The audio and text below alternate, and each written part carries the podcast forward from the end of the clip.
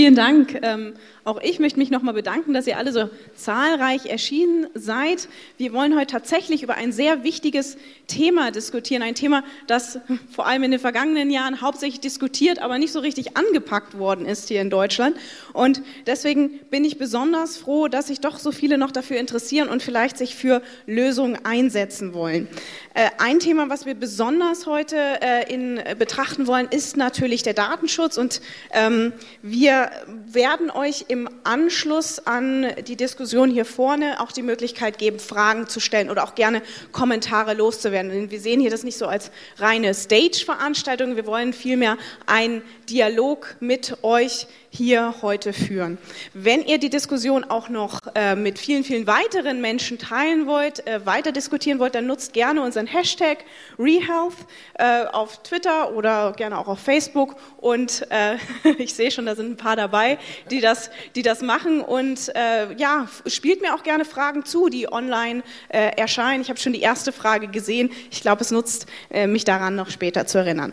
Genau, äh, so viel zur Einführung. Äh, bevor ich jetzt noch viel weiter erzähle, würde ich euch gerne die beiden äh, Diskussionsteilnehmer äh, vorstellen. Zu meiner Rechten Herr äh, Dr. Baas, Vorstandsvorsitzender der Techniker Krankenkasse und äh, zu meiner Linken Professor Bauer, CEO und Founder of ePrivacy, ein Unternehmen, das zu Datenschutz und Privatsphäre berät. Also ich glaube, da haben wir genau den richtigen Kandidaten hier gefunden, um kritische Fragen zu stellen und auch Antworten uns zu geben.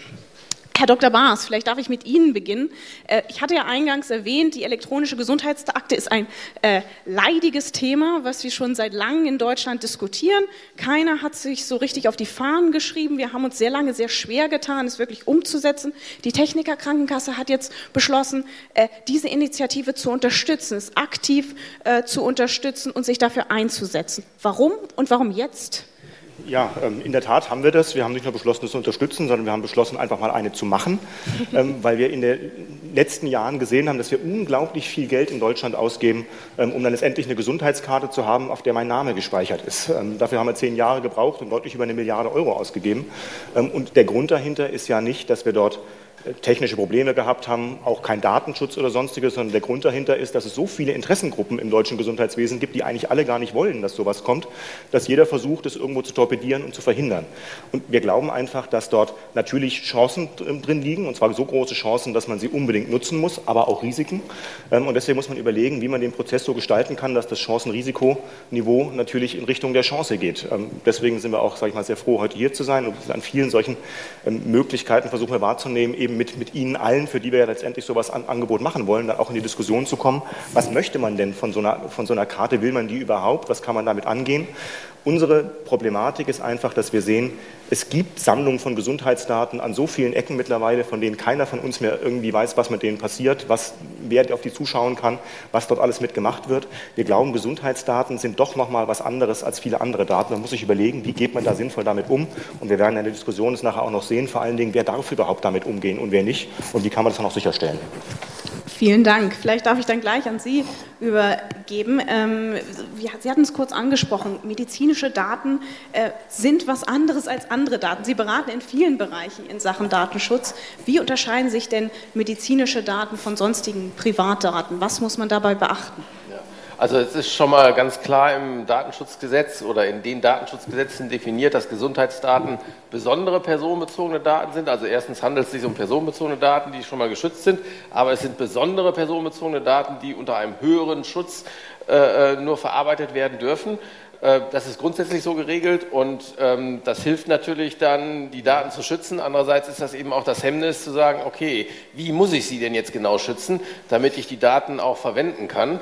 Und, ähm, äh, und da ist im Moment eben auch ein bisschen die Schwierigkeit, äh, genau zu definieren, wie ist denn dieser besondere Schutz jetzt auszulegen. Wenn Sie von einem besonderen Schutz reden, dann ist wahrscheinlich auch relevant, was für Daten wir eigentlich haben, weil medizinische Daten sind ja. ja nicht medizinische Daten. Ja. Äh, müssen wir vielleicht einfach verschiedene Sicherheitsstufen anlegen? Es ist ja ein Unterschied, ob ich jetzt DNA-Daten irgendwo gespeichert habe oder meinen letzten ähm, Lauf mit Runtastic. Ja, äh, da sprechen Sie genau so, so eine äh, kritische Frage im Moment an. Das ist ja diesen großen Begriff, ich hatte Gesundheitsdaten bewusst gesagt, gibt, der eben im Gesetz steht, aber Sie sprechen von medizinischen Daten und wenn es sich wirklich um medizinisch relevante Daten handelt, wie eben ähm, äh, Krankheitsbilder, wie Röntgenaufnahmen, äh, wie das Genom oder so, so etwas, ja, äh, dann wird man sagen, das sind auf jeden Fall personenbezogene Daten, aber es gibt eben auch Daten, die aus Fitness-Trackern kommen, die ähm, eine Schrittfrequenz darstellen oder wie viele Treppen man mhm. ja, wahrscheinlich gegangen ist, das ist ja auch irgendwie nur errechnet und geschätzt. Ähm, so, und dann ist die Frage, diese sag mal, eher Fitnessdaten, ich nenne die jetzt mal Fitnessdaten, um die ein bisschen abzugrenzen. Es gibt eben auch noch keine klare Definition, muss man auch sagen. Es ist, ist leider so. Aber diese Fitnessdaten an sich wären die ja nicht so kritisch. Wenn die aber zusammengezogen werden mit eben Daten, wo ähm, äh, man wirklich die Person identifizieren kann, die ganz spezifisch sind, Krankheitsbilder umfassen und so weiter, weil ein Arzt sagt, oh, ich möchte aber auch wissen, wie viel sich jemand bewegt, um das, sag mal, äh, um die Anamnese abzurunden, ja, dann ist es also auf jeden Fall wieder im hochsensiblen Bereich. Ja. Das wär, heißt, ein erster Schritt wäre es vielleicht einfach mal zu definieren, was sind gar nicht so ähm, sensible Daten, die wir ähm, auf jeden Fall schon mal nutzen können und ähm, digitalisieren können. Ja, wobei man eigentlich im Gesundheitsbereich ja. dann sagt, äh, wir gehen davon aus, dass alle Daten hochsensibel sind so und dass sie alle sehr, sehr sauber geschützt werden ja. müssen, denn man kann es äh, im Zweifel dann gar nicht äh, differenzieren. Und deswegen sagen wir auch immer, alle Daten äh, hochverschlüsseln, hochsicher aufbewahren würde ich definitiv unterstreichen. Ich würde einen Schritt weitergehen. Ich glaube, viele der Daten, von denen Sie sagen, sind keine so sensiblen Gesundheitsdaten, sind gerade, wenn ich sie mit anderen zusammenführe, eben doch wieder sehr sensible Gesundheitsdaten. Klar, hat ein Trecker im Moment, sage ich mal, mein Blut, äh, mein, mein, mein äh, Puls, hat meine Stockwerke, die ich irgendwie habe, hat meine Schritte. Aber allein daraus kann man ja schon relativ viel ableiten. Ich würde diese Daten lieber auch nicht bei Garmin haben oder bei Apple oder was weiß ich irgendwo hingehen kann, weil wenn ich ich ziehe immer gerne das Beispiel logischerweise, wenn ich sehe sozusagen mit meinem Uber-Taxi fahre ich jedes Mal irgendwo hin, dann gehe ich jeweils mal in den dritten Stockwerk, was irgendwie zentral erfasst ist. Ähm, jemand anders tut es auch. Wir sind da eine Stunde, dann geht mein Blutdruck jedes Mal hoch, danach gehen wir wieder. Ähm, das sind schon interessante Daten, die man irgendwie äh, was draus machen könnte. Deswegen glaube ich, wir müssen auch mal definieren, wie kann man mit solchen Daten umgehen. Und in der Tat, eine unserer Ideen ist schon auch zu sagen, wir wollen auch für klassische Fitnessdaten einen sichereren Hafen geben, als dass es klassischerweise immer zu irgendwelchen Großkonzernen gehen muss. Ich glaube, da sprechen Sie ein sehr interessantes Thema an, denn tatsächlich sind ja solche Daten auch für Versicherungen wie Sie eigentlich interessant. Und was viele sich wahrscheinlich fragen, inwieweit können Sie diese Daten nutzbar machen? Unterstützt die TK jetzt einfach die Initiative, weil sie selber Nutzen daraus ziehen kann? Also selbstverständlich, jeder macht was, weil er Nutzen daraus ziehen kann. Ich sage Ihnen aber gleich, was unser Nutzen ist. Ähm, ich glaube erstens, dass die Daten, die jemand hat, Gesundheitsdaten ihm selber gehören müssen, auch nicht der Krankenkasse. Also was unsere Initiative sagt von vornherein, die Krankenkasse darf nicht auf diese Daten zugreifen, sondern nur der Versicherte selber. Wir können nachher darüber diskutieren, ob das sinnvoll ist oder nicht. Ich bin auch kein großer Freund davon zu sagen, lass uns die anonym erstmal der Forschung geben, weil wenn du das tust, das wissen wir alle, aus einem bestimmten Ansatz von Gesundheitsdaten kannst du auch wieder Rückschlüsse ziehen auf die Person. Deswegen anonymisiert ist die eine Sache. Ich würde nicht mal das zulassen, wenn der Versicherte nicht zustimmt. Warum machen wir sowas trotzdem? Aus zwei Gründen. Ich glaube, wenn wir sowas nicht machen und wir heißt eine Krankenkasse, die einen gesetzlichen Auftrag hat und an allen anderen Ecken sage ich immer, das hasse ich wie die Pest, dass wir reguliert sind. Hier ist reguliert sein ausnahmsweise mal gut, weil bei uns kann der Staat uns sagen, was darfst du mit den Daten machen und was nicht. Und wenn ich was Falsches mache, gehe ich halt ins Gefängnis. Ähm, das ist halt viel schwieriger, wenn du das mit einem anderen Unternehmen machst. Was wir also verhindern wollen, ist, dass irgendjemand anderes sich mit diesen Daten in eine Position setzt, wo er natürlich auf Dauer dem deutschen Gesundheitswesen auch schaden kann. Das glaube ich in der Tat, wenn ein großes amerikanisches Unternehmen, ein Startup, eine, den wir heute noch gar nicht wissen, irgendeinen, der von außen kommt, der Herr aller deutschen Gesundheitsdaten ist, dann kann das für unser System nicht gut sein, auch nicht für den Einzelnen, den man irgendwo drin hat. Das heißt, wir glauben, es ist wirklich Schadensverhinderung, wenn man eine elektronische Patientenakte schafft, die an einer Stelle ist, wo man mehr Einfluss drauf hat als an vielen anderen Stellen. Das ist der Punkt Nummer eins. Und der Punkt Nummer zwei, natürlich würde ich schon dem Versicherten perspektivisch gerne Angebote auf diesen Daten machen. Das heißt, man könnte ja sagen, ähm, wir unterstützen dich in deiner Behandlung, wenn du einen Diabetes hast, ähm, dann könnten wir dir besser sozusagen helfen bei diesem Diabetes. Und da fängt dann Wettbewerb an. Da wird man nämlich sagen, hat die eine Krankenkasse bessere Angebote als die andere? Also welche kann den größeren Mehrwert leisten für ihre Versicherten? Und da ist dann Wettbewerb. Und natürlich sind wir selbstbewusst genug zu glauben, dass wir diesen Wettbewerb gewinnen würden. Deswegen würde ich immer sagen, die, die Patientenakte ist eine Basis, die wir schaffen müssen und die muss so sicher sein, dass sie den Anforderungen entspricht. Und dann kann man nicht den Wettbewerb machen um die Daten oder wer verkauft die Daten oder sonstiges, sondern wer kann dem Versicherten klar machen, dass er das bessere Angebot für ihn hat.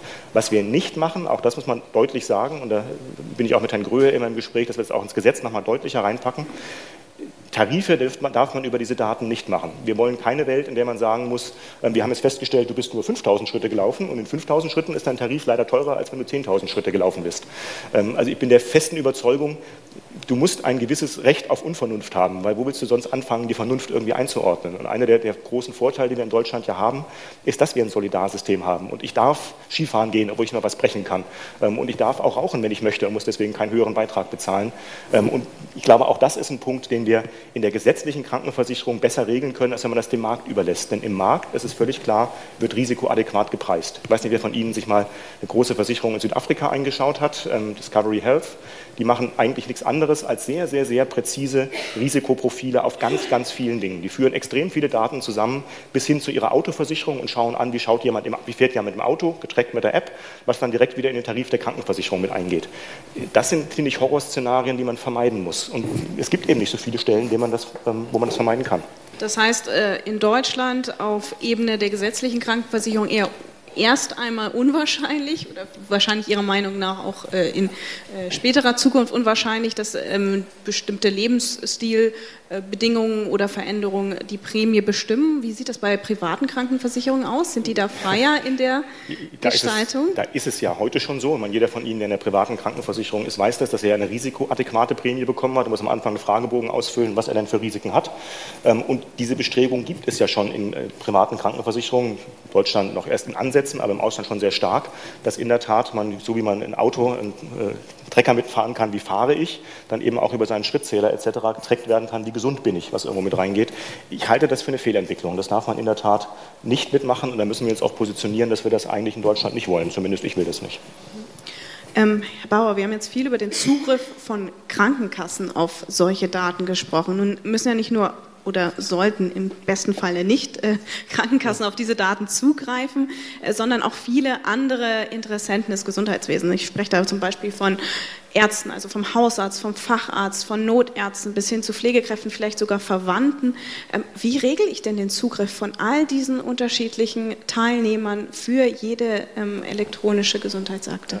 Also erstmal ist es ja so, das hatten Sie, Herr Baas, ja auch gesagt, dass die Hoheit bei dem Konsumenten oder Patienten äh, liegt. Also das ist ganz, ganz wichtig. Das ist im Gesetz veran verankert, ist ja auch, Datenschutz ist auch ein grundgesetzlicher äh, Bestandteil, informationelle Selbstbestimmung und die richtet sich eben an die Konsumenten. Also erstmal die Hoheit muss bei dem Nutzer, ich sage jetzt mal vereinfacht Nutzer von solchen Anwendungen liegen. Und ähm, äh, da ist es ganz entscheidend, dass der Nutzer eben dann Daten freigibt oder nicht, so wie er das äh, für richtig hält. Ähm, äh, bisher hat, äh, und das ist leider sag mal, aus meiner Branche auch gekommen, der Datenschutz ganz, ganz viel gehemmt, weil er gesagt hat, oh, das darf man nicht, das geht nicht, geht nicht. Äh, man hat zu wenig eigentlich die Nutzer gefragt. Ich glaube, die Welle ist, läuft ja jetzt gerade und da ist aber wichtig, die Nutzer zu informieren und das transparent zu machen. Das sind zwei ganz, ganz wichtige Grundsätze, dass alle Anwendungen, die in diesem Bereich elektronischer Gesundheitsanwendungen sind zum Beispiel, ähm, dass die transparent machen, was sie tun, wohin sie die Daten geben. Und wenn jemand anonyme Daten verwenden möchte und die anonymisieren muss er das eben da darstellen. Und zwar auch so, dass es für den Nutzer transparent ist, dass er es verstehen kann. Da äh, wissen natürlich äh, Konsumenten aus wir, sozialen Netzwerken, dass es manchmal sehr, sehr schwierig ist, diese Dinge wirklich zu verstehen. Da gibt es dann 50-seitige äh, Einwilligungserklärungen, im Fließtext auch noch geschrieben, jedenfalls anfangs war das so, heute hat sich das auch entwickelt. Äh, das geht natürlich so nicht. Also das muss man so machen, dass ein Normalbürger das alles verstehen kann äh, und dann auch Wahlmöglichkeiten hat. Das ist der dritte äh, äh, Aspekt. Also erstens Information, dann Transparenz und drittens Wahlmöglichkeiten, sich entscheiden kann, ähm, ja, da gebe ich die Daten weiter, da gebe ich sie nicht weiter. Ähm, ja, und äh, äh, das auch wieder rückgängig machen kann. Also zu diesen drei Grundsätzen gehören dann eben auch äh, Themen für den Betroffenen, also im, im, Datenschutz nennt man das Betroffenenrechte hinzu, dass er Daten ändern darf, wenn sie nachweislich falsch sind. Oder wenn er sagt, nee, das ist nicht meine Einstellung, dann stelle ich das anders ein, dass er ähm, äh, überhaupt Auskunft auch bekommt über alle Daten, die drin sind. Ja, ähm, das ist nicht überall der Fall bisher. Äh, und ganz, ganz wichtig, dass er auch, wenn er sagt, nein, ich möchte das jetzt nicht mehr, dass er die Daten alle löschen kann. Ja, und nur um einige dieser betroffenen Rechte zu nennen, die ganz essentiell sind äh, für den Datenschutz. Ja, ähm, Herr Baas, ich glaube, da haben, haben Sie sich eine große Aufgabe vorgenommen, denn allein über diese ganzen Fälle zu informieren und eine ähm, elektronische Gesundheitsakte so zu formulieren, dass sie jeder auch versteht, ist wahrscheinlich gar nicht mal so einfach. Was haben Sie sich vorgenommen? Wie wollen Sie dieses Thema angehen? Das, das ist nicht so einfach und eine große Aufgabe stimmt irgendwo auch. Sie können sich auch vorstellen, eine, wo sich auch nicht nur Freunde macht. Also die, die Zahl meiner Anfeindungen ist nochmal deutlich gestiegen, seit wir dieses Thema versuchen zu besetzen. Ähm, trotzdem glaube ich, dass es notwendig ist, weil es einfach ein Punkt ist, den Versicherten voranbringt. Und das ist auch, glaube ich, die Antwort auf Ihre Frage, wie kann man sozusagen dazu bekommen, das auch zu benutzen. Es muss natürlich in der, in der Oberfläche so sein, dass es benutzbar ist. Ähm, unsere erste Variante wird eine relativ App-gesteuerte noch sein, da werden wir da sozusagen die Benutzerführung noch besser ähm, in der Kontrolle haben als bei vielen anderen Techniken, die es heute eben gibt. Aber letztendlich geht es darum, ihn davon zu überzeugen, was ist der Nutzen und der Mehrwert, den er hat. Ähm, wenn er nur einfach irgendwas sammelt, ich meine, sammeln um des Sammels willen machen zwar viele, aber das ist nicht der Sinn der Sache, sondern die Frage ist, kannst du relativ schnell zeigen, an welchen Stellen habe ich denn einen Nutzen, ähm, wenn ich wirklich solche Daten habe oder wenn ich die benutzen kann. Und ich glaube, wenn uns das gelingt, dann ist die, die Anfangsdurchdringung schon sehr hoch. Und ich rede ja mit sehr vielen unseren Versicherten, wenn man für irgendjemand was tut, ist immer klug, ihn zu fragen, ob er es überhaupt haben will. Ähm, und die die Begeisterung bei vielen ist sehr hoch, immer gepaart dann sozusagen mit der Frage, aber was passiert denn mit meinen Daten? Und deswegen ist das der zweite wichtige Punkt. Man muss in der Tat aufklären, was passiert denn damit? Das, äh, was die meisten Versicherten mir sagen, ist ja kein Problem, ihr habt die Daten ja sowieso schon. Die sind manchmal ein bisschen überrascht, dass wir an Daten natürlich nicht haben. Wir haben lange nicht so viele Daten, wie die Versicherten manchmal glauben, ähm, aber zumindest da so ein gewisses, will ich sagen Grundvertrauen, aber grunddefetistische Einstellung, ihr erfahrt ja nichts, was ihr sowieso schon nicht vorher gehabt habt, was, glaube ich, auch an der Ecke so eine, so eine Einführung deutlich leichter machen sollte. Sie haben sich ja bei dieser Aufgabe auch noch Unterstützung mit ans Board geholt durch IBM, also ein US-Unternehmen. Und es ist ja allgemeinhin bekannt, dass die Datenschutzbedingungen und Bedürfnisse mhm hier und jenseits des Atlantiks ja durchaus unterschiedlich sind. Ne? Wie, wie, wie, regeln Sie das in dieser Partnerschaft? Also das, das sind sie. Ähm, man muss sagen, so ein Partner fällt bei uns ja nicht vom Himmel, sondern der Partner ist das Ergebnis eines langen Ausschreibungsprozesses, wo man sich anschaut, wer erfüllt denn unsere Voraussetzungen am besten. Ähm, und eine der wichtigen Voraussetzungen war eben alle Daten in Deutschland, also dürfen Deutschland nicht verlassen und alle Daten nach deutschen, ähm, deutschen Gesetzen, äh, egal wo der Mutterkonzern jeweils herkommt. wenn Sie SAP als Partner nehmen, ist SAP zwar ein deutscher Konzern, aber der ist deswegen nicht nicht mehr oder weniger amerikanisch als IBM oder irgendein anderer ähm, Konzern in der Richtung ist. Also die Frage ist nicht, wo ist die Heimat des Konzerns, sondern die Frage ist, nach welchen Regeln geben Sie vor, dass das gefällig stattzufinden hat. Und das ist in dem Fall in der Tat, wir haben gesagt, Daten müssen in Deutschland sein und deutsches Datenschutzrecht muss auch gelten. Man braucht bei so einem Thema aber in der Tat einen vernünftigen und großen Partner. Ähm, ich bin auch sehr viel mit Startups unterwegs, unterhalte mich, was die dort tun. Da gibt es ja viele gute Ideen, wie man, wie man auch so eine Akte machen kann. Da gibt es auch viele gute Ansätze. Wenn man es in der Skalierung aber machen will, wie wir das machen wollen ähm, und auch, sage ich mal, in den Datensicherheitsüberlegungen, wie wir die brauchen, dann braucht man in der Tat, sage ich mal, einen sehr großen Partner an der Seite, der auch kompetent genug ist, dieses Thema in der Skalierung, die wir haben wollen, auch durchzusetzen. Herr Bauer, ich glaube, wir haben damit ein wichtiges Thema angesprochen, was viele im äh, Digital Health Bereich bewegt, denn viele nutzen natürlich Apps, wo das Unternehmen in Silicon Valley sitzt, äh, der Server ist vielleicht in, in UK und ich als Nutzer sitze hier in Deutschland. Welche Datenschutzbedingungen ähm, gelten denn dann bei solchen Fällen überhaupt? Ja, ja da ist es erstmal ganz wichtig, dass äh, die Datenschutzgesetze gelten, jetzt hier in Europa, für die Verbraucher. Ja, also wenn Anwendungen angeboten werden an europäische Verbraucher oder Nutzer, dann muss man die europäischen oder deutschen, die äh, jetzt ja vereinheitlicht werden, Datenschutzgesetze einhalten. Und äh, es kommt also nicht darauf an, ob ein Unternehmen aus Amerika kommt oder aus äh, Shanghai oder Singapur oder sonst wo, sondern äh, wenn es sich äh, äh, Produkte geschaffen hat, die sich an Verbraucher in Europa, im europäischen Raum richten, müssen diese Datenschutzgesetze eingehalten werden. Aber man kann dennoch auch Daten außerhalb von Europa speichern. Ähm, das ist aber sehr aufwendig. Äh, dazu muss man ganz besondere Regeln einhalten, denn dann müssen ähm, die Unternehmen nachweisen, dass sie die gleichen Sicherheitsvorkehrungen in den anderen Ländern geschaffen haben, wie sie generell in Europa und Deutschland als Gesetz gelten. gelten. Also ähm, man muss nachweisen, äh, dass man technische und organisatorische Sicherungsmaßnahmen getroffen hat, die äh, eben zu dem gleichen Niveau führen. Und da wird immer ein großer Punkt diskutiert, dass selbst wenn man das gemacht hat und wenn amerikanische Unternehmen ähm, dann auch diese technischen und organisatorischen Sicherungsmaßnahmen definiert haben, ja, dass dennoch amerikanische Behörden äh, auf die Daten zugreifen wollen und manchmal auch können. Ich sage bewusst manchmal, weil es gibt eben auch Lösungen, die man schaffen kann, dass äh, amerikanische Unternehmen die Daten nicht an den amerikanischen Staat weitergeben können sogar. Das kann man technisch auch bauen. Und das ist eben die Frage dann, wie sicher möchte man das machen? Rein aus Datenschutzgesetzen würde man sagen, okay, äh, wenn die Daten in Deutschland oder Europa gespeichert sind, dann ist gut. Wenn sie im Ausland gespeichert sind, muss man eben diese Sicherungsmaßnahmen treffen. Aber man kann eben auch sicherstellen, dass wirklich gar kein anderer auf die Daten zugreifen kann über Technik. Kann ich das als Nutzer denn verstehen, ob es diese zusätzliche Sicherheitshürde gibt? Das ist sicherlich schwer als äh, Nutzer zu verstehen, aber dafür gibt es auch ähm, wir, Unternehmen, die äh, Datenschutzsiegel anbieten und da entsprechende Prüfungen machen. Das machen jetzt nicht nur wir, das machen auch andere Unternehmen. Ja, und da kann man sich dann auch prüfen lassen als Unternehmen und das nach außen zeigen. Hier, wir sind diesen Prüfprozess äh, sind wir durchgegangen mit einem unabhängigen Unternehmen und äh, dann wird das nachher zertifiziert und das wird auch öffentlich gemacht und ist dann auch für die Öffentlichkeit transparent transparent. Und wer das dann nicht glaubt, kann sich da beschweren. Äh, und das gibt es auch schon mal, dass sich dann Konsumenten beschweren sagen, das stimmt doch so gar nicht und so weiter. Ja, also dann muss das halt geklärt werden. Also das, es gibt da schon einheitliche Siegel, ähm, auf die der Nutzer achten kann. Ja, einheitliche Siegel jetzt nicht direkt, aber es gibt Siegel mhm. und äh, äh in dem neuen Datenschutzgesetz, was jetzt ab Mai 2018 umzusetzen ist, da äh, werden auch weitere Zertifizierungen und Siegel gefördert. Da möchte die Europäische Union auch selber Siegel mhm. äh, quasi akkreditieren. Das ist aber noch nicht so weit umgesetzt. Das wird jetzt bestimmt noch ein oder zwei Jahre dauern.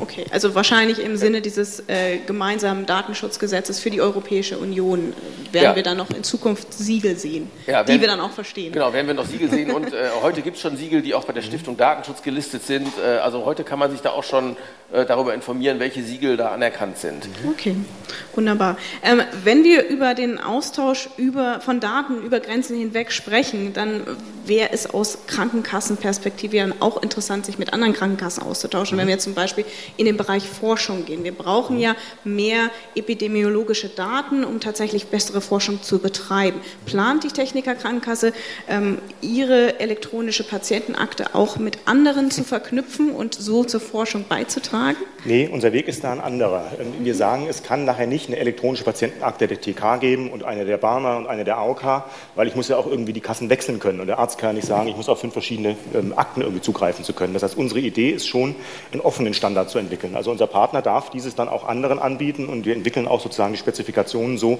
dass auch andere Anbieter als IBM das dann nachher machen können. Also erstmal ist unsere Idee, nicht eine Akte für die TK zu bauen, sondern natürlich jetzt erstmal für uns, weil sonst geht es auch schneller. Wenn ich gleich mit allen zusammen mache, dann dauert es wieder fünf Jahre. Das heißt, die Idee ist schon, dass die alle benutzen dürfen und dann ist mein Ansatz aber nicht, ähm, und das kann ich nur noch mal ganz deutlich sagen, dass automatisch alle Daten, die da drin sind, auch der Forschung zur Verfügung stehen. Da gibt es natürlich Argumente dafür, warum das ähm, gut ist. Ähm, ich würde trotzdem sagen, auch das sollte der Versicherte selber bestimmen dürfen, ob er möchte, dass seine Daten anonym zur Forschung gehen oder nicht. Und wenn er das möchte, dann in der Tat, da die Akte ja bei allen die gleiche ist, gibt es dann keine TK-Forschung, AOK-Forschung etc., sondern geben alle, die sozusagen ihre Daten dort reingegeben haben, die in Schnittstellen zum Beispiel Universitäten aufbauen könnten.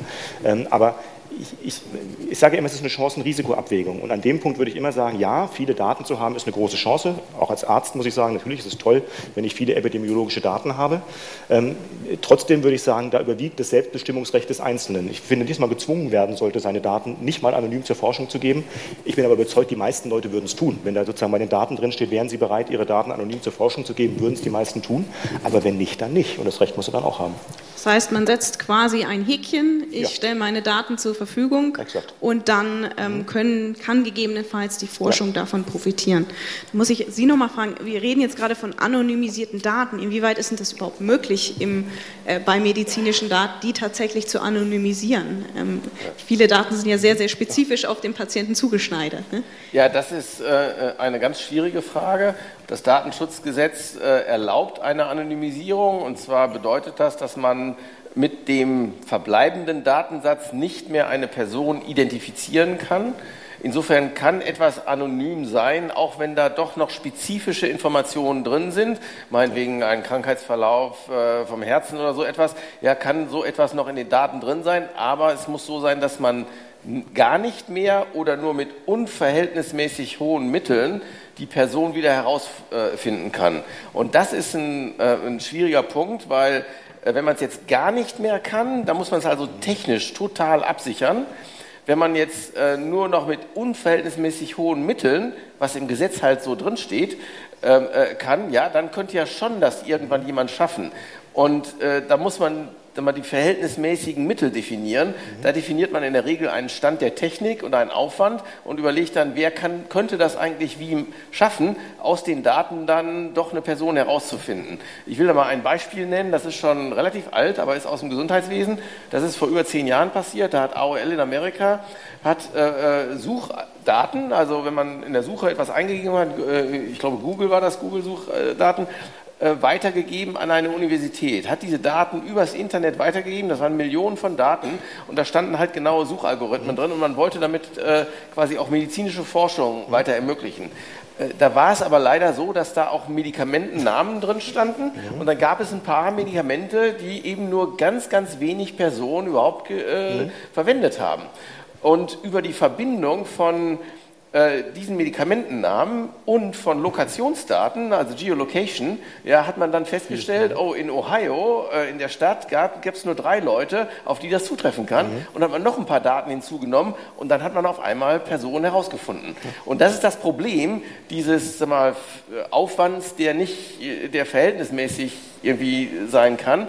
Äh, wenn man also technisch nicht eine totale Anonymität absichert, kann so etwas eben passieren. Äh, und deswegen ist das immer gefährlich, äh, von Anonymität dann zu reden. Und es ist sicher, äh, sicher ein, ein sichererer Weg, wenn man ähm, den Patienten es überlässt, dazu partizipieren oder nicht an, an Forschungsergebnissen.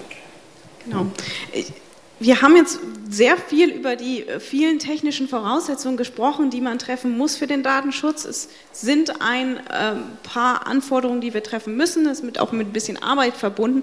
Aber ich glaube, wir sollten auch darüber sprechen, welche Vorteile sich gegebenenfalls durch Lösungen ergeben. Wir haben einen hohen Kostendruck im Gesundheitswesen. Ähm, wir haben eine alternde Bevölkerung mit ähm, zunehmend mehr chronischen Erkrankungen. Und äh, Sie, Herr Bauer, haben ja viel auch mit Unternehmen zu tun, die tatsächlich innovative Lösungen in den Markt bringen wollen, um diese Probleme zu lösen. Und leider treten diese Unternehmen vor Hürden, in gerade in Deutschland. Vielleicht können Sie kurz beschreiben, wie diese deutschen Hürden tatsächlich aussehen oder was für Probleme sich durch unsere hohen, derzeit noch etwas schwammigen ja. oder hohen Datenschutzbestimmungen ergeben. Ja.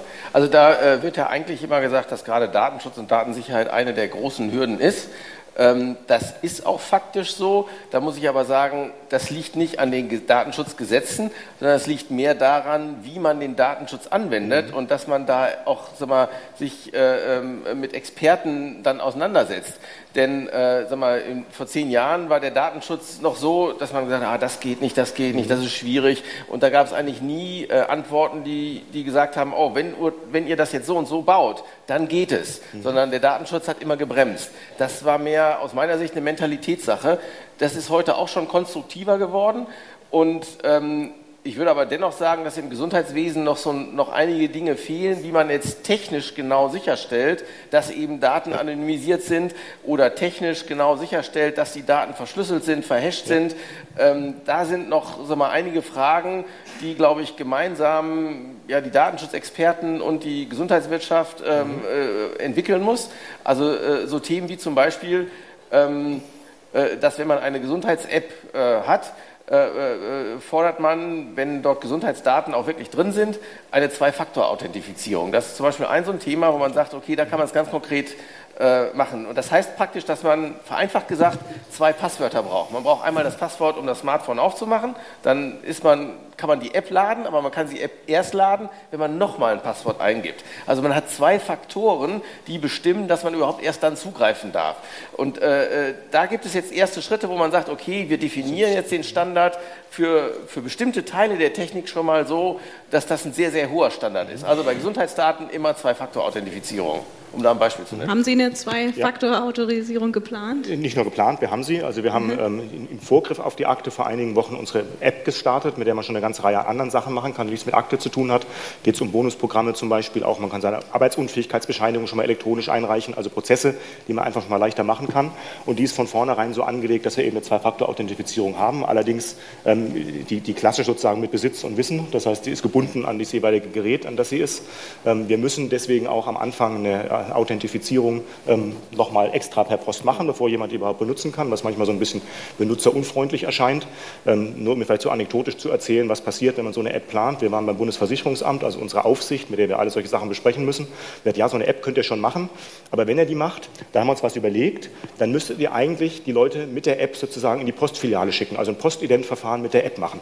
Und dann haben wir gesagt, okay, dann lasse ich es, weil wenn ich sozusagen den, den 15-Jährigen, 20-Jährigen sagen soll, sie sollen mit ihrer App in die, in die Filiale gehen, die wissen ja, was ein Postidentverfahren ist, ähm, dann funktioniert sowas nicht. Also man muss da überlegen, wie kann man da Lösungen finden und in der Tat ist unsere Idee, dass, man, dass wir damit jetzt schon mal einen Zugangsweg haben, indem man dann später Dinge wie, sage ich mal, eine Akte oder sowas reinschalten kann. Also so ein schrittweises Vorgehen, damit du da ähm, die Möglichkeiten, die du schon mal geschaffen hast, die du später brauchen wirst. Okay. Ähm, nun sollte Innovation nicht nur intern passieren, sondern äh, Sie sind ja auch dafür bekannt, dass Sie mit Startups zusammenarbeiten, ähm, sich häufig umhören, den Dialog suchen. Welche Rolle sehen Sie für sich als Krankenkasse, Innovation in Deutschland zu fördern? Naja, lass uns mal ganz ehrlich sagen, Gesundheitswesen ist ein Scheißsektor für Startups in Deutschland. Warum? Nicht, weil da kein Bedarf besteht, da ist jede Menge Bedarf. Und deswegen kommen auch immer ganz viele Leute zu mir und haben ganz tolle Ideen, auch wirklich tolle Ideen, meine ich gar nicht ironisch. Und ganz vielen sage ich, aber hast du auch wirklich lang genug Zeit, das in Deutschland umzusetzen? Weil ähm, da ist eben nicht der klassische Start-up-Zyklus, wie du reinkommst, sondern wenn die anfangen, müssen sie überlegen, wie lange bei uns was dauert im Gesundheitswesen, bis das durchkommt. Bis, sage ich mal, sämtliche Stakeholder, die alle Angst haben, dass sie irgendwas verlieren, dass irgendwo Geld verloren geht, dass sie irgendwelche Einflüsse verlieren, bis du die alle überzeugt hast, redest du von ganz, ganz, ganz anderen Zeiträumen. Und wenn man sich anschaut, was gab es für erfolgreiche Startups, sind auch viele von denen mal hier angefangen und haben nach einem halben Jahr gesagt, oh, schöne Scheiße in Deutschland, ich gehe jetzt mal lieber woanders hin ähm, und sind dann da sehr erfolgreich geworden. Das heißt, die Rahmenbedingungen für Startups in Deutschland sind nicht wirklich gut. Und ich glaube, da haben wir also für äh, Gesundheitsstartups. Und da können wir an einer gewissen Stelle helfen, dass wir sagen, wir können, wir verstehen besser, wie das Gesundheitswesen funktioniert. Ähm, es ist definitiv so, dass wir nicht das bessere Start-up sind. Ich liebe meine Krankenkasse sehr, ich liebe meine Mitarbeiter sehr, ähm, aber es ist nicht der klassische Start-upper, der zu einer Krankenkasse geht, sondern das ist schon ein anderer äh, Menschenschlag. Und deswegen müssen wir schauen, wie schaffen wir es, dass wir diese Verbindung hinbekommen von denen, die ein Startup machen und von denen, die aber wissen, wie das Gesundheitssystem läuft, die auch politisch äh, Einfluss haben und was bewegen können. Ähm, und da sehe ich schon, ist eine, Rolle, die man dort irgendwo hat. Übrigens auch ein Punkt, den, weswegen ich glaube, so eine Akte kann ganz gut sein. Was ein Problem, was jedes Startup wieder hat, ist, sie müssen jedes Mal die Authentifizierung neu erfinden. Sie müssen jedes Mal neu erfinden, was machen sie mit ihren Daten. Sie müssen jedes Mal neu erfinden, wie ist denn eine Schnittstelle zu ähm, äh, bestimmten Leistungserbringersystemen. Auch da könnte so eine Akte natürlich eine zentrale Schnittstelle sein, wo dann das Startup einmal auch zertifiziert vielleicht zeigen muss, wie kannst du denn darauf zurückgreifen, aber dann hat es immer die gleiche und muss nicht irgendwie jedes Mal das Rad neu erfinden mit durchaus unterschiedlichem Erfolg, unterschiedlichen Sicherheitsstufen, sondern man könnte das einmal machen und zertifiziert. Deswegen glaube ich, auch da würde man auch die deutsche Start-up-Szene voranbringen. Und die ist gut. Ich, wie gesagt, ich sehe viele Ideen. Ich bin auch viel in den USA und schaue mal an, was da gemacht wird. Die Ideen sind auch nicht besser als bei uns. Teilweise sind die fürchterlich trivial gegenüber die Ideen, die wir haben. Aber auch eine triviale Idee hat einmal schnell 10 Millionen Funding und bei uns dauert es eben länger und ist schwieriger. Und deswegen glaube ich, da müssen wir so ein bisschen Schwung reinbringen. Das heißt, Startups, die mit Ihnen zusammenarbeiten wollen, brauchen vor allem einen langen Atem, viel Power. Was können Sie sonst noch raten? Also ich höre immer in der Startup-Szene, wir wollen was mit mhm. Versicherungen machen, wir finden keinen, der was mit uns machen will. Es dauert uns zu lange. Vielleicht haben Sie ein paar Tipps. Ja, ich glaube, es gibt keine Tipps. Ich würde natürlich immer raten, such dir den richtigen Partner aus. Da gibt es auch solche und solche wie überall im Leben, äh, mit denen man irgendwie reinkommen muss. Meine Erfahrung ist, dass wir mittlerweile bei vielen Startups ein sehr gerne gesehener Ansprechpartner sind, weil wir den, den, den Vorteil haben, dass wir natürlich ein bisschen andere Ökonomie haben als andere. Ich meine, wir sind nicht gewinnorientiert. Ähm, wir wollen auch erfolgreich sein. Das wäre jetzt gelogen, wenn ich sagen würde, nein. Ähm, aber wir sind eben nicht klassisch gewinnorientiert. Das heißt, wir können auch anders mit Startups umgehen, als das vielleicht jetzt ein Großunternehmen machen würde, was irgendwo dann reinkommt. Also deswegen glaube ich schon, dass wir da ein Ansprechpartner sind, mit dem man viel reden kann. Man muss halt die Strukturen schaffen, indem man das auch hinbekommt. Ähm, zu früheren Beratungszeiten, war bei DCG lange Zeit, war es gar nicht so einfach, überhaupt bei einer Krankenkasse jemanden zu finden, der überhaupt der Ansprechpartner für so ein Thema war. Also wenn ich sage, es gibt jetzt ein elektronisches Thema, mit wem kann ich denn da reden, dann gab es da ja gar niemand. Ähm, das heißt, du musst jetzt erstmal überlegen, welche Krankenkassen sind überhaupt dafür aufgestellt, solche Leute zu haben, um mit denen zu reden. Da gibt es mittlerweile einige, auch nicht nur uns. Ähm, das heißt, es entwickelt sich. Ähm, ich glaube, das ist ein Thema, was, was wir zunehmend besetzen werden müssen. Okay, das ist ja schon mal eine gute Aussage für viele Entrepreneure da draußen. Ich denke, dass ebenso der Datenschutz und die Privatsphäre ein Thema ist, was für viele Startupper ein schwieriges Thema darstellt, weil sie entweder nichts damit anfangen können oder weil sie gewisse Dinge nicht beachten. Vielleicht können Sie auch da einen, einen kleinen Tipp, einen kleinen Hinweis für all die Gesundheitsstartups geben, die, die sich mit diesem Thema herumquälen.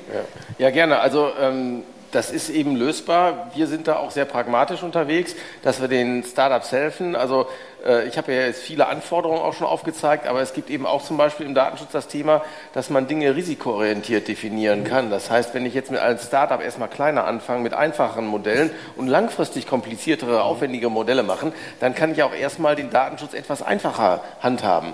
Äh, sicherlich brauche ich einen Datenschutzbeauftragten, den sollte man auf jeden Fall wählen Klar bieten wir das auch an, ja, äh, aber man muss ja vielleicht nicht sofort eine Zertifizierung, die Sie auch angesprochen haben, durchführen. Man kann ja auch mal erstmal sagen, bis man das Modell so weit hat, dass man eine gewisse Anerkennung hat, dann lässt man sich zertifizieren und dann kommen erst die wirklich harten Gesundheitsdaten herein und vorher hat man äh, einfachere äh, Anwendungen.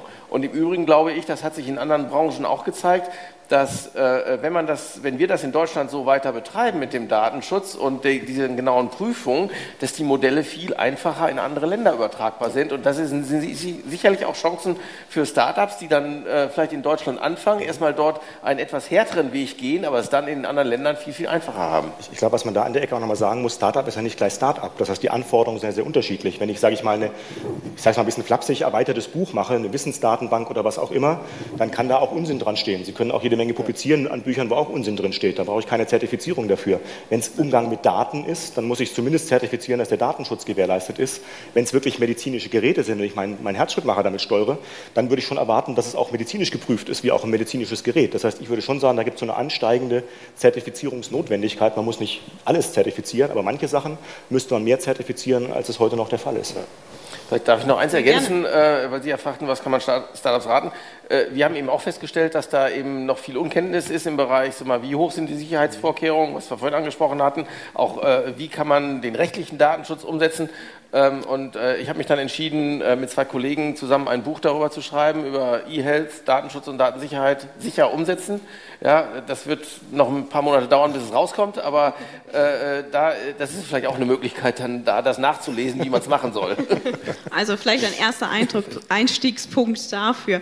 Ähm, ich habe ja versprochen, dass noch Kommentare und Fragen gestellt werden dürfen und das Versprechen möchten wir heute auch gerne einhalten. Von daher würde ich jetzt die Runde tatsächlich schon bereits, ah, ist schon mal gut, ist also Interesse da, eröffnen. Ja, wer war zuerst? Ich, ich, ich glaube, äh, am Ende, richtig? Mit ja. dem schwarzen T-Shirt. Haben wir ein Mikrofon? Ah. Ja, ich freue mich erstmal, dass die Techniker Krankenkasse den Datenschutz so wichtig nimmt, so wie ich sie jetzt hier auch kennengelernt habe. Ähm, es wurde ja die EU-Datenschutzgrundverordnung genannt. Äh, parallel dazu ist jetzt ja in Deutschland das Datenschutzanpassungsgesetz verabschiedet worden, was, glaube ich, morgen auch durch den Bundesrat gehen wird. Ähm, da steht unter anderem auch drin, dass bei Berufsgeheimnisträgern, unter anderem auch Krankenkassen, äh, geminderte Prüfrechte für Aufsichtsbehörden drin sein werden. Das heißt, Aufsichtsbehörden können, haben also keinen Rechtsanspruch mehr, mit großer Vehemenz bei Ihnen technisch zu prüfen. Sie dürfen Dokumente prüfen und Verfahren prüfen. Ähm, als jemand, den ich Sie jetzt kennengelernt habe, würden Sie sagen, dass Sie auch weiterhin Aufsichtsbehörden den vollen Prüfungsumfang zugestatten würden in Zukunft, damit sozusagen das Datenschutzrecht der Betroffenen ja auch, sag ich mal, sichergestellt ist, weil wir geben unsere Daten in ihre Hände und da, da möchte man natürlich wegen der Informationssicherheit die auch angemessen geschützt wissen. Ja, also ich, ich hole einfach aus und sage, wie läuft das sozusagen bisher und wo werden wir bisher geprüft und dann ist ja die Frage, ändert sich das sozusagen über die Gesetzgebung, die wir haben. Und wenn man sich schaut, wie eine bisherige Prüfung ausschaut von unseren Behörden, ähm, nur mal um in Größenordnung zu geben, ich habe mehrere hundert Menschen in meiner IT-Abteilung. Ich glaube, das ganze Bundesversicherungsamt hat einen Bruchteil davon. Das ist, findet sowieso keine technische Prüfung im Sinne von statt, dass die unseren Code anschauen, den wir in unserem Programm. Wir wissen, ähm, die einzige Krankenkasse mittlerweile noch, die überhaupt eigene IT betreibt, also eigene IT-Systeme hat. Es gibt ein großes IT-System, was viele einkaufen. Wir haben ein eigenes. Das heißt, diese Prüfung findet heute sowieso nicht auf der, der Code-Ebene statt, sondern sie findet schon auf der Prozessebene statt. Das heißt, die schauen sich ein, wie, wie sind unsere Maßnahmen, wie sind unsere Prozesse, ähm, gibt es Indizien dafür, dass irgendwas an Daten rein und raus geht.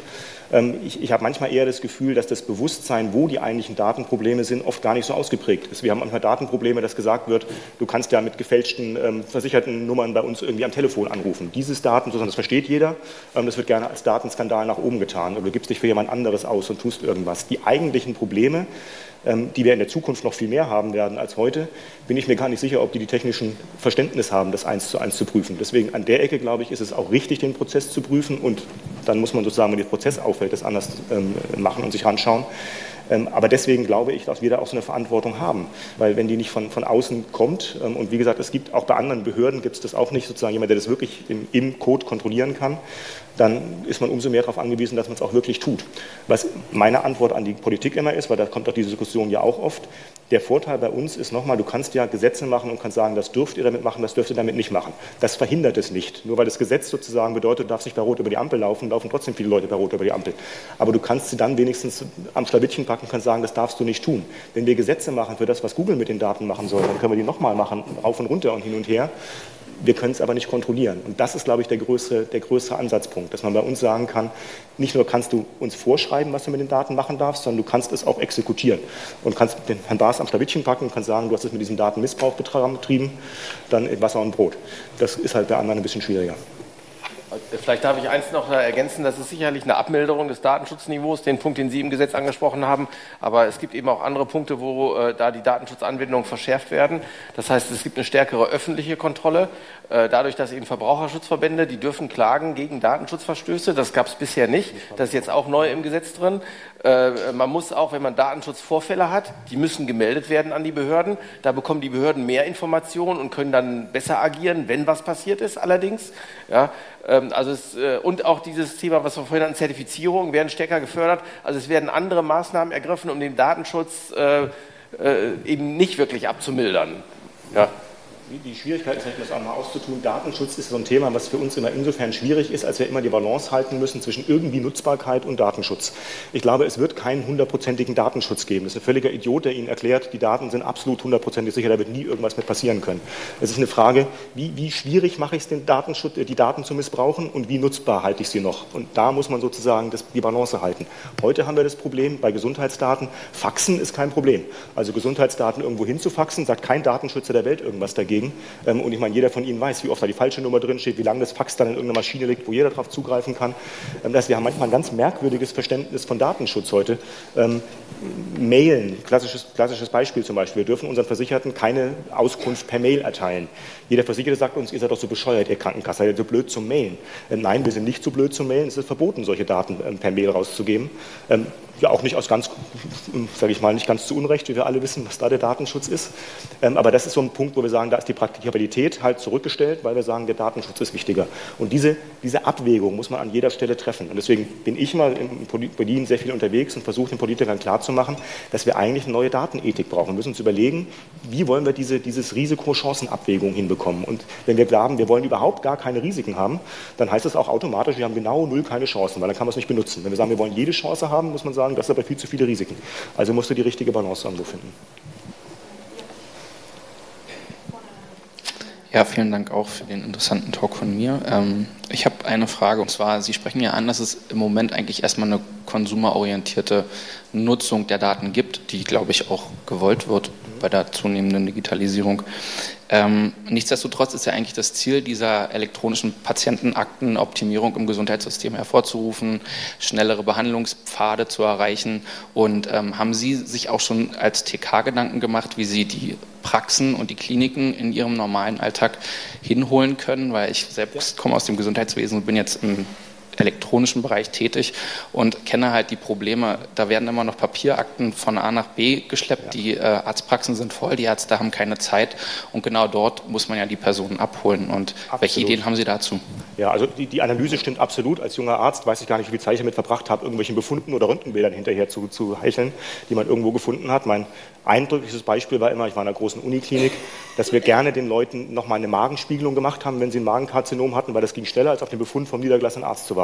Also dass wir mal lieber nochmal schneller reinschauen, ist ja auch besser, bevor diese Daten dann irgendwo kommen. Also ganz klassisches Beispiel, so schön, weiß nicht, ob Ihnen schon mal eine Magenspiegelung gehabt hat, so schön ist es nicht, ähm, dass man sagt, bevor der Arzt einen Befund sucht, macht das lieber schnell nochmal ganz einleuchtendes Beispiel, wo es einfach besser ist, wenn Befunde in der Tat da wären, die man dort reinkommt. Aber, und die Schwierigkeit haben Sie ganz richtig gesagt, es gibt nicht ein Arztinformationssystem auf dieser Welt oder auch nur in Deutschland, sondern es gibt im Krankenhaussektor schon eine ganz, ganz große Diversität zwischen den Systemen und im ambulanten Sektor noch viel schlimmer.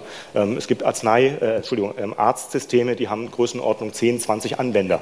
Ähm, es gibt auch deutlich größere, aber der Markt ist sehr zerstückelt. Das heißt, man wird auch da überlegen müssen, wie sieht eine Standardschnittstelle aus. Unser konkretes Vorgehen ist jetzt, dass wir sagen, für eine erste Version von der Akte muss man mal einen größeren Leistungserbringer angeboten haben, dass man sagen kann, es funktioniert. Ähm, und dann fängt man sozusagen einen nach dem anderen dazu reinzutun. Wenn man glaubt, dass man gleich alle anschließt, wird das scheitern, weil dann bin ich die nächsten 20 Jahre in Verhandlungen mit allen, die irgendwie jemals irgendwas mit Patientenakten zu tun haben. Also fängt man mit einer an und sieht sozusagen, dass das technisch funktioniert und kriegt dann von da aus hoffentlich das Ausrollen rein. Der echte Mehrwert entsteht erst dann. Weil wenn eine Akte sozusagen noch selber gefüllt werden muss in Teilen, dann werden das ein paar Leute machen, die Spaß dran haben, sozusagen ihre Sachen zu archivieren. Die anderen werden es ein, zweimal machen, dann wird es ihnen zu aufwendig sein. Das heißt, der echte Nutzen ist wirklich erst dann, wenn die Anwendung an die Arztsysteme da ist. Ähm, und da muss man graduell hinkommen. Ähm, ich habe einen Bereich jetzt noch vermisst. Ich habe über 30 Jahre in der Pharmaindustrie gearbeitet. Und äh, wenn ich hier höre, Daten für die Forschung zur Verfügung stellen, dann klingt das so nett und locker und modern. Äh, ich kann da wirklich nur warnen. Ich war bei einer Pharmafirma, auch ich nenne die jetzt einfach mal ganz offen, das war Bristol Myers Squibb, die haben vor 15 Jahren ähm, bereits Ärzten kostenlose Software für die Praxis zur Verfügung gestellt und wussten dann eins zu eins, welche Rezepte stellt dieser Arzt aus. Also äh, ich habe mich dann schwer in die Nesseln gesetzt, als ich das damals meinen Ärzten erzählt habe. War klar, war ja nicht der Sinn der Sache. Ähm, und das kann eigentlich nur getoppt werden, wenn Pharmafirmen Patientendaten bekommen. Was ist da angedacht an Zusammenhängen? Einmal Datenschutz und einmal, wie gehen die Krankenkassen damit um? Also das ist ein schönes Beispiel dafür, warum ich glaube, dass man eben nicht einfach sagen kann, die Daten, die jetzt da sind, muss man eben der Forschung zur Verfügung stellen, sondern man muss genau definieren, was ist denn die Forschung? Äh, man muss genau definieren, was ist eine Anonymisierung, wenn nämlich doch auch eine Anonymisierung erlaubt, zum Beispiel auf den einzelnen Arzt ähm, und auch die kenne ich aus Beratungszeiten, habe sehr viele Pharmaprojekte gemacht, also ich kenne diese Seite sehr gut, was dort für ein Aufwand getrieben wird, welchen Arzt muss ich wie beeinflussen? Und erst mal wissen, was dieser Arzt überhaupt irgendwie tut. Das heißt, so eine Anonymisierung wäre natürlich, wenn ich was an, an eine Pharmaindustrie geben würde, was man sowieso überlegen muss, ob man das möchte, aber wenn man das möchte, ist natürlich die Anonymisierung dann auch auf den Arzt. Also wenn ich erlauben würde, Rückschlüsse auf den Arzt zu ziehen, ähm, Sie kennen ja dann auch diese Verschreiber-Maps und Influencer-Maps, wer hat sozusagen den meisten Einfluss auf die anderen Ärzte, die man reingeht, das ist definitiv nicht unsere Intention. Also also ich sehe mich an der Ecke, klingt jetzt ein bisschen pathetisch, aber eigentlich eher als Gegengewicht zur, zur, pharmazeutischen Industrie, weil unser Job ist ja letztendlich als Krankenkasse, wir kriegen Geld von den Versicherten und sollen für dieses Geld ihnen eine möglichst gute Versorgung sicherstellen. Ähm, das heißt, sie wollen die neuesten Medikamente haben, aber sie wollen auch nicht 30 Prozent ihres Einkommens für die Krankenkasse bezahlen. Ähm, das ist unser Job, dieses Geld irgendwie so zu verteilen, dass man die bestmögliche Versorgung für bekommt und das heißt auch, ein Gegengewicht zur Pharmaindustrie darzustellen. Sozusagen, die Preise müssen real bleiben und können nicht völlige Mondpreise werden. Weitere Fragen? Genau, der Seite dann erstmal.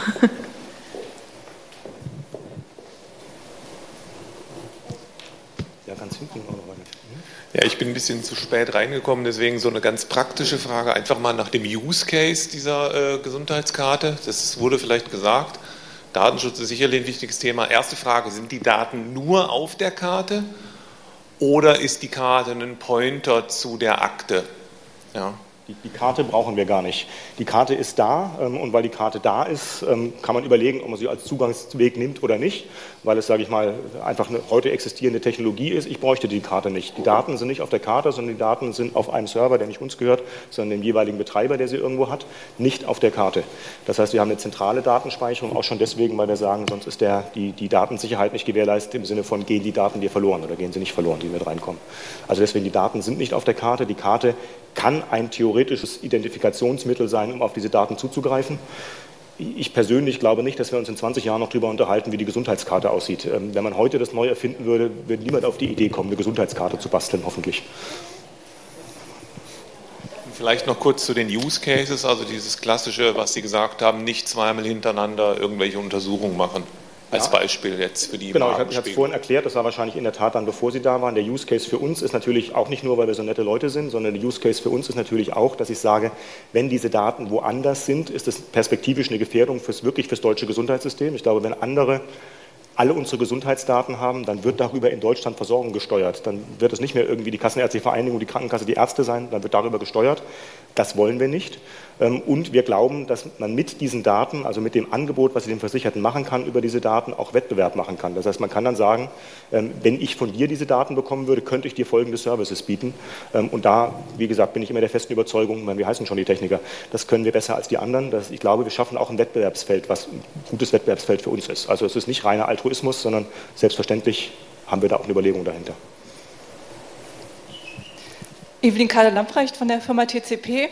Ähm, ich weiß aus äh, Kundenbefragungen, dass die Akzeptanz ähm, der Versicherten allgemein für die Gesundheitsakte sehr, sehr hoch ist. Können Sie uns schildern, wie wir uns das als Versicherte vorstellen können, wenn es tatsächlich losgeht? Womit fangen Sie an? Wie ist der Zeitablauf? Äh, ist es vielleicht praktikabel, mit dem Impfstatus anzufangen? Wie kriege ich den Impfausweis meiner Tochter darauf?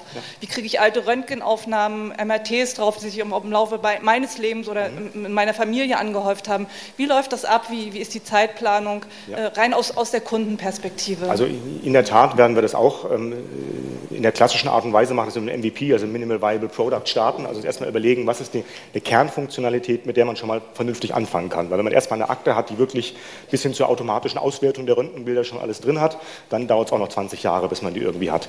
Im ersten Produkt muss aus unserer Sicht drin sein, schon mal erstmal alle Daten, die wir haben. Ähm, und das ist ja schon mal ein großer Vorteil. Wir haben ja viele versicherten Daten und wir haben viele Gesundheitsdaten. Nur da kommt der nicht so leicht ran, der Versicherte. Das heißt, er kann natürlich die bei uns anfragen, dann kriegt er von uns irgendwie einen Ausdruck, was wir dort alles haben. Aber warum soll er die nicht direkt ansehen können? Das heißt, wir würden starten mit einer Variante, wo er schon schon mal alles sehen kann, was er bei uns sozusagen, was wir über ihn wissen. Das heißt schon mal, und das ist ein guter Ansatzpunkt, alle Medikamente. Das heißt, wir können auch schon in einer relativ frühen Variante sagen, du nimmst folgende fünf Medikamente, aber zwei von denen passen gar nicht zusammen. Kommt nicht so selten vor, weil er nämlich zu drei Ärzten geht und Arzt 2 und 3 wissen gar nicht, was Arzt 1 verschrieben hat.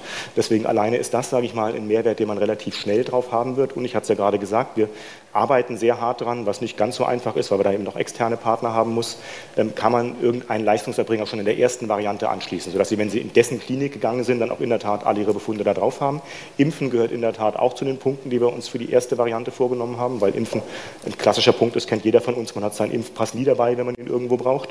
Ähm, da kommt man dann gleich in die Diskussion, aber ist es denn dann amtssicher, weil beim Impfen kriegst du ja noch deinen Kleber eingeklebt und deinen Stempel irgendwie drauf gemacht, würde mich aber erstmal gar nicht interessieren, weil den Arzt sieht auch nicht, sind sie amtssicher vor zehn Jahren Tetanus geimpft worden, der wäre schon froh, wenn er überhaupt weiß, ob sie vor zehn Jahren Tetanus geimpft worden sind oder nicht. Deswegen glaube ich, ist das auch ein Punkt, der dazugehört. Und wir überlegen uns, ob wir am Anfang schon irgendwelche Krankenkassenprozesse auch dort mit reintun können. Jetzt hatte vorhin das Beispiel gesagt, eine Arbeitsunfähigkeitsbescheinigung, ein ätzender Prozess. Man ist krank, man muss dieses Ding ausgedruckt bekommen, man muss es ausgedruckt zur Krankenkasse bringen oder schicken, man muss es ausgedruckt zum Arbeitgeber bringen oder schicken. Nicht, was man machen möchte, wenn man krank ist eigentlich. Ähm, und das könnte man so einfach machen. Dieses Ding eingescannt oder noch besser gar nicht erst eingescannen müssen, sondern beim Arzt schon direkt elektronisch bekommen, ähm, wäre eigentlich viel einfacher. Also das sind so Prozessvereinfachungen, an denen wir auch arbeiten. Noch weitere? Ich sehe hier unten eine versteckt. ja. Also ich arbeite hobbymäßig beim Rettungsdienst und äh, da wäre natürlich gleich die Frage, ähm, gibt es dann da irgendeine Notfallanbindung, sodass, wenn ich da beim Patienten bin, mhm. die letzten Arztbriefe und Medikamente sehe, weil äh, manchmal hat man ja so Leute, bei denen das nicht so ganz klar ist, was die vorher hatten, die wollen einem nicht so gut Auskunft geben oder ja. können das nicht mehr. Und ähm, dann wäre die Frage, also in der Notaufnahme da, wo ich arbeite, da gibt es so einen ganz praktischen roten Knopf und ähm, die Notaufnahme darf eigentlich nicht so viel sehen, aber dann drückt sie auf den roten Knopf mit Notfall und dann sieht sie alles, was diese Person in den letzten Jahren in diesem Krankenhaus gemacht hat. Also der Datenschutz lebe hoch. Ja. Ähm, und äh, ja, so also ich meine, wir bekommen jetzt auch eine elektronische Dokumentation, hat man uns erklärt, die ist auch ganz toll. Ich kann dann vom ausgedruckten EKG Fotos machen und die in die Akte einspeichern. Ja. Aber ist auch kein Problem, weil ich habe ja einen BOS-Funk und der ist ja nicht verschlüsselt, da kann ich auch den Namen drüber sagen. Genau. Dann kann der ganze Landkreis mithören, ja. über wen ich jetzt gerade spreche. Ähm, genau. Das darf man zwar nicht, aber das hört man so zehnmal am Tag, ja. wenn man sich den Funk anhören würde. Was, was, ein schönes Beispiel ist, für die, wie der Datenschutz sozusagen heute nach oben gehangen wird, aber in Wirklichkeit oft überhaupt gar nicht eingehalten wird in der Realität. Also ich kann das Problem, habe ich auch fünf Jahre Notarzt gefahren. Ähm, ist in der ersten Variante sicher nicht drin, weil, sage ich mal, der Implementierungsaufwand natürlich relativ hoch ist und man uns überlegen muss, was die Reihenfolge, in der man rankommt. In unserer Schrittplanung ist es aber angedacht, und zwar mit der gleichen Logik, die wir vorhin gesagt haben. Der Versicherte muss aber sagen, ich möchte im Notfall, dass auf diese Daten zugegriffen werden können. Selbst da würde ich sagen, wenn er das nicht will, will er es nicht. Ähm, also ich bin kein Freund davon zu sagen, du musst die Menschen vor sich selber schützen. Wenn einer sagt, ich möchte das auch in einem Notfall nicht, dann möchte er es auch in einem Notfall nicht. Die Frage ist natürlich, wie macht man dann den Zugriff? Denn die Ausstattung der Rettungswagen ist heute nicht so, dass jeder sozusagen die technische Möglichkeiten hätte, das zu tun. Ähm, auch nicht, sage ich mal, irgendwie homogen, sondern auch da ähm, gibt es eine Reihe an Anbietern, unterschiedliche Technik, die dahinter steht. Aber perspektivisch muss das natürlich kommen. Ich meine, das ist eine Stelle, wo es wirklich gut wäre, wenn ich Zugriff auf Daten hätte und Vorerkrankungen und solche Sachen wissen würde. War keine Frage. Ja, das Problem bei, bei vielen anderen Ländern ist, ähm, dass wir leider in Deutschland ein echt gutes System haben. Ähm, an der Ecke ist es leider, weil viele Länder, die Sie sehen, die ganz stark nach vorne gekommen sind in letzter Zeit, manche nordische Länder, Estland, Litauen, solche Länder, die hatten halt vorher ein ganz beschissenes System. Und aus einem ganz beschissenen System was zu ändern, hat man einen höheren Druck als bei uns, wo es ja eigentlich doch eigentlich ziemlich gut läuft. Wo wir eigentlich ganz viele Interessengruppen haben, die eigentlich auch ganz gut in diesem System drin sitzen und ganz gut verdienen und ganz gut mit leben. Das heißt, die Freude, dieses System zu ändern, ist unterschiedlich groß bei den Akteuren. Und deswegen muss man das hier so ein bisschen schrittweise machen. Und ich fürchte, so ganz disruptiv wird nicht funktionieren, weil es zu viele gibt, die zu gut leben in dem System. Also nee, muss ja auch gar nicht sein. Wir haben jetzt immerhin seit 2015 Navis auf den Autos, die direkt aus ja, ist total toll. Die können direkt aus der Leitstelle. Aber auch nicht bundesweit, kann ich Ihnen nur sagen. Nee, nee, nicht bundesweit. Ist, so auch, ist, es. Mhm. ist auch nicht so, äh, also das Baumarkt-Navi tut es auch oder so. Aber die andere Frage ist, also wir haben dieses System jetzt und die haben das ganz toll gelöst. Wenn die Klinik keinen elektronischen Zugang hat, kann ich der Klinik die Akte faxen. Mhm. Ähm, und aus dem Sicher. GPS heraus, wo ich stehe, merkt das System auch, zu welcher Klinik das denn passen würde. Mhm. Also das ist schon mal GP, also Fax äh, 2017. das sind alle möglichen. Also Sie stehen vor der Klinik mit dem Rettungswagen und dann sagt Ihnen das System, wollen Sie das jetzt nicht. Äh, Bitte einmal in das Mikro zu Ende sprechen. Äh, da gibt es im Übrigen auch eine Datenschutzanforderung, die dazu passt, nämlich Datenportabilität. Also die Konsumenten oder Verbraucher haben das Recht, ihre Daten auch mitzunehmen, auch auf andere Systeme. Ja, und selbst wenn die dann in einem System sind und der Verbraucher sagt dann, nein, ich möchte die jetzt transferiert haben auf ein anderes System, ja. da hat man das Recht dazu. Dieses Gesetz hat man eigentlich geschaffen oder diesen Tatbestand für die sozialen Netzwerke, daran hat man gedacht, aber das ist natürlich auf Gesundheitswesen genauso zu übertragen, da gibt es das gleiche Recht. Letzte Chance für eine Frage noch. Ansonsten, ha, genau. Eine Frage von Twitter, ähm, und zwar von einem Medizininformatiker, der gefragt hat, wird es, weil wir haben ja auch über offene Standards gesprochen, wird es eine Art technisches White Paper geben, wo sich Medizininformatiker über die Systemarchitektur und wie sie sich quasi auch andocken können an die Gesundheitsakte geben? Oder gibt es das möglicherweise schon? Also wie ist da so die zeitliche Komponente und wie offen oder wie kooperativ möchten Sie da quasi mit solchen Leuten, mit Startups und so weiter ähm, Möcht, zusammen? Möchten wir, war eine der Anforderungen, die wir in der Einschreibung gehabt haben an den Partner, dass wir sagen, die Erstellung eines White Papers ist sozusagen Teil des, des Auftrags, den wir an ihn geben. Ähm, weil wir natürlich der Meinung sind, dieses Thema funktioniert nur, wenn es da auch mehrere dran gibt. Also wenn es sozusagen eine Firma anbietet, kann es nicht funktionieren. Es müssen mehrere anbieten und es muss irgendwie erkennbar sein von außen, was dort passiert. Ähm, deswegen ist es eine Anforderung, die wir haben, ähm, an, wie gesagt, unseren Partner IBM, der mit rauskommt, mit dem Produkt auch das White Paper zu erstellen. Also es gibt es noch nicht, ähm, aber es ist die Anforderung, dass wir sagen, das müssen wir auch machen. Super, damit äh, muss ich die Session leider schließen. Wir müssen noch ein bisschen umräumen. Ich bedanke mich auf jeden Fall für ähm, die Kommentare, die Fragen. Ich denke, das war ganz im Sinne äh, der Diskutanten hier. Ich habe gehört, Sie, Herr Dr. Baas, sind noch am Stand äh, ja. gleich. Also wenn ja, jemand genau, noch eine Frage mhm. nachträglich stellen möchte oder mhm. ein Startup pitchen möchte, dann sind Sie, sind Sie, stehen Sie da zur Verfügung. Ja. Ich kann Klasse. nur ganz schwer...